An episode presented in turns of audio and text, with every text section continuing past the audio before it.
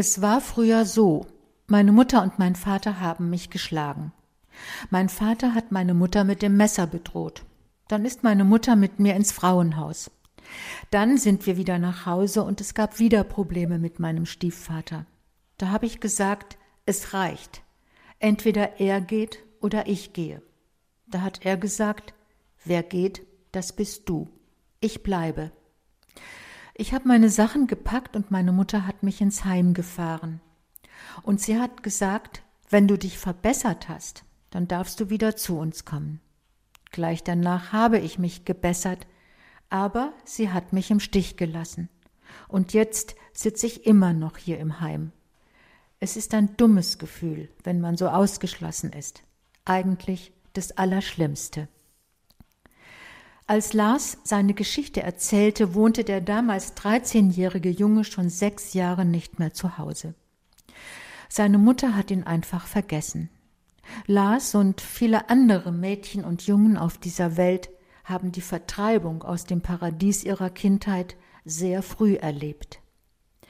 Wir kommen an der Tatsache nicht vorbei, dass die Kindheit im fahlen Licht der Lieblosigkeit fatale seelische Folgen haben kann. Das schreibt der Philosoph und Gestalttherapeut Matthias Jung. Doch Menschen gehen unterschiedlich mit ihren leidvollen Erfahrungen um. Die einen verharren in Trauer und Resignation, die anderen schöpfen Hoffnung und Mut. Sie erinnern sich lieber an die hellen Tage ihrer Vergangenheit, denn, so paradox es klingen mag, auch eine schwere Kindheit kann die seelische Widerstandskraft stärken, die Resilienz, wie die Fachsprache sagt. Was die Seele stark macht, darum geht es in unserem Themenextra mit dem Titel Resilienz. Aber was genau ist Resilienz?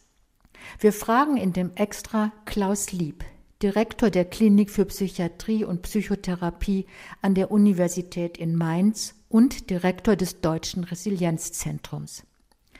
Resilienz, so antwortet Klaus Lieb, ist die Fähigkeit, trotz widriger Lebensumstände oder trotz Stress die psychische Gesundheit zu erhalten oder wiederzugewinnen. Es ist noch eine junge Forschung, über die wir berichten, aber sie überrascht uns schon heute mit spannenden und vor allem guten Nachrichten. Eine davon lautet, Menschen werden in einer Krise so schnell nicht aus der Bahn geworfen. Sie finden öfter als vermutet ziemlich bald wieder zu ihrer inneren Balance zurück. Während man sich bisher vor allem in der klassischen Psychiatrie oder Psychotherapie mehr mit der Frage beschäftigte, warum werden Menschen durch Stress seelisch krank, kehrt die Resilienzforschung die Frage um. Warum bleiben Menschen trotz Stress gesund? Was macht sie resilient? Wesentlich sind drei Grundhaltungen, erklärt die Buchautorin und Resilienztrainerin Monika Kruhl in unserem Extra.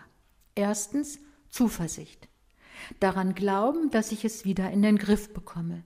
Zweitens Akzeptanz, nicht resignieren, sondern annehmen, was ist. Drittens Orientierung, fragen, wie kann es jetzt weitergehen?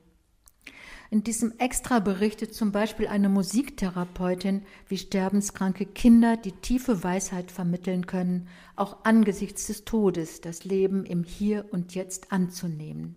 Samuel Koch, der seit einem Unfall bei Wetten das im Rollstuhl sitzt, sagt, wie sehr ihm sein Glaube dabei hilft, sein Schicksal zu akzeptieren.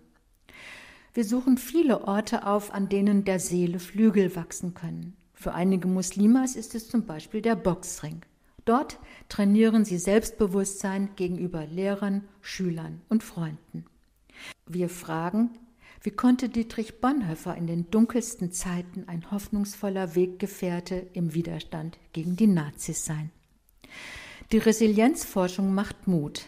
Sie zeigt, dass aus Kindern und Jugendlichen, die in sehr schwierigen, armen und benachteiligten Verhältnissen aufwachsen, dennoch allen Widrigkeiten zum Trotz starke Persönlichkeiten werden können. Resilienz bedeutet körperliche, seelische und geistige Widerstandskraft. Man kann sie vermehren und man kann sie durch dramatische Erlebnisse verlieren. Aber man kann sie durch Übung und durch die Hilfe anderer Menschen wiedergewinnen. Selbstermutigung. Auch davon berichten die Autorinnen und Autoren in diesem Extra. Resilienz bedeutet, den Blick auf die positiven Lebenseinstellungen, Talente und Fähigkeiten zu lenken, auf die guten Feen, Schutzengel und Zauberer unserer Kindheit. Das können Eltern, Lehrer, Freunde, Großeltern, ein liebevolles Haustier, ein Baum im Garten, ein Gedicht, ein Lächeln sein. Resilienz, was die Seele stark macht. Von dieser Schule der Menschlichkeit erzählt dieses Extra. Von Menschen, die uns aus eigener Erfahrung lehren, nicht aufzugeben, immer wieder einen neuen Anfang zu suchen. Das ist die frohe Botschaft in diesem Extra. Nichts ist hoffnungslos. Wir sind nicht dazu verurteilt, dass alles so bleiben muss, wie es ist. Dieser soeben gehörte Inhalt ist in der Zeitschrift Public Forum Extra zu lesen.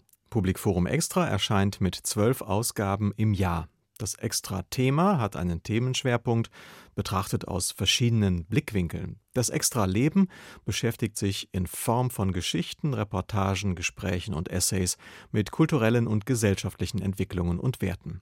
Die Ausgaben erscheinen im monatlichen Wechsel. Weitere Informationen finden Sie im Internet unter extra.public-forum.de.